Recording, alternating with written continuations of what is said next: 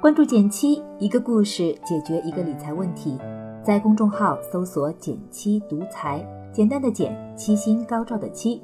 关注后回复“电台”，十本电子书，请你免费看。前两天我听说了这样一个故事：一个九四年的男生毕业三年，攒下了五十万。他家并不富裕，工作也普通，却凭一己之力。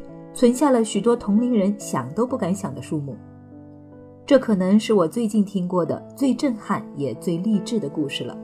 那么他到底是如何做到的呢？今天我把他的故事来跟大家分享一下。开始之前，先做个小说明，接下来的内容都是以这位男生的口吻讲述的，所以还是会用我来做主语，也请大家听的时候别搞错哦。虽说毕业三年存下五十万，但其实我的财商启蒙从大学时期就开始了。刚上大学那会儿，我也和绝大多数人一样，对钱没什么概念，有钱就花，不够了就问爸妈要，从没想过要存钱。直到有一次差点没交上学费，才重新开始正视花钱这件事。那时候我们学校的学费都是期末才交。但我爸妈总是会提前准备好，跟着半年的生活费一起打给我。这对于过去身上零花钱从未超过五百块的我来说，简直是一笔巨款。于是我就控制不住了，各种买买买。等到期末交学费时，才发现父母给的钱早就不够用了，东拼西凑还差八百多。最后只能厚着脸皮跟爸妈承认了错误。这次经历让我意识到，花钱也是要提前做规划的。于是，我用了大概一天的时间，把过去半年的账单全拿了出来，详细盘了盘。我发现，日常在食堂里吃吃喝喝，其实花不了多少钱，罪魁祸首还是在大额消费上，比如说买件衣服、换个手机、跟同学周边游等等。这种消费，别看次数少。却特别容易超出预算，那该怎么办呢？有同学给我支招，你控制你自己，少花点不就行了？但我就狠不下那个心，碰到想要的还是忍不住买买买。后来我想出一个两全的方法，在花销上我不做控制，但如果有大额的消费，那我一定要想办法把这笔钱挣回来，自己挖的坑要自己能填上才行。从那之后，我就开始了大学期间的打工和攒钱之旅。大学期间空闲时间多，如果能有效利用，也能有笔可观的收入。当时我的收入主要来自两块，第一块是兼职收入，只要平时没课，我就会出去兼职，发传单、做家教，甚至我还倒腾过游戏装备。零零碎碎加一起，四年时间攒下了八九万。这也是我人生中攒下的第一桶金。第二块是投资理财，虽然兼职收入占据了大头，但对我影响最深的还是第二块收入来源——投资理财。我读大二那年，余额宝横空出世，形势新颖不说，还背靠支付宝，看上去很有保障的样子。抱着试一试的心态，我就把我的钱全部投入了余额宝。当时收益很高，在余额宝里存十天。收益相当于我一小时发传单赚的钱，这对我来说是个很强的冲击。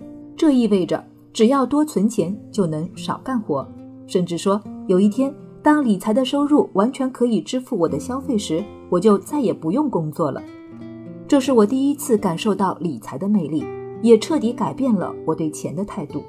从那之后，每挣到一笔钱，我的第一想法不是花出去，而是把它存起来，并且。还要让钱不断为我生钱下金蛋。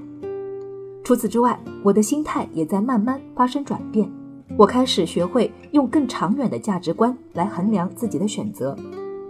毕业找工作时，我面临两个选择：一个是去某五百强企业做管培生，前途很明确，但工厂在三线城市，工资增值潜力有限；另一个是去上海、北京这样的一线城市拼一把。虽然以我的专业很难找到对口的岗位，但考虑到长期成长机会，我还是决定义无反顾地选择了后者。一来，因为当时我手里已经攒下了近十万块，这笔钱让我有足够的安全感，即便前期没能赚到钱，靠这十万块我也能撑个一两年，没什么问题。第二也是非常重要的，大城市的机会更多，虽然生活成本高，租房就要花掉一半的工资，但只要努努力，好好工作，两三年后收入翻倍也是有可能的。再加上。大学刚毕业的我年轻气盛，也愿意去拼一把。最后，我选择了上海，非常幸运，在一家互联网公司找到了自己喜欢的工作。三年时间，收入翻了不止一倍。现在看来，这三年存下的五十万，其中的绝大部分都来自我的工资结余。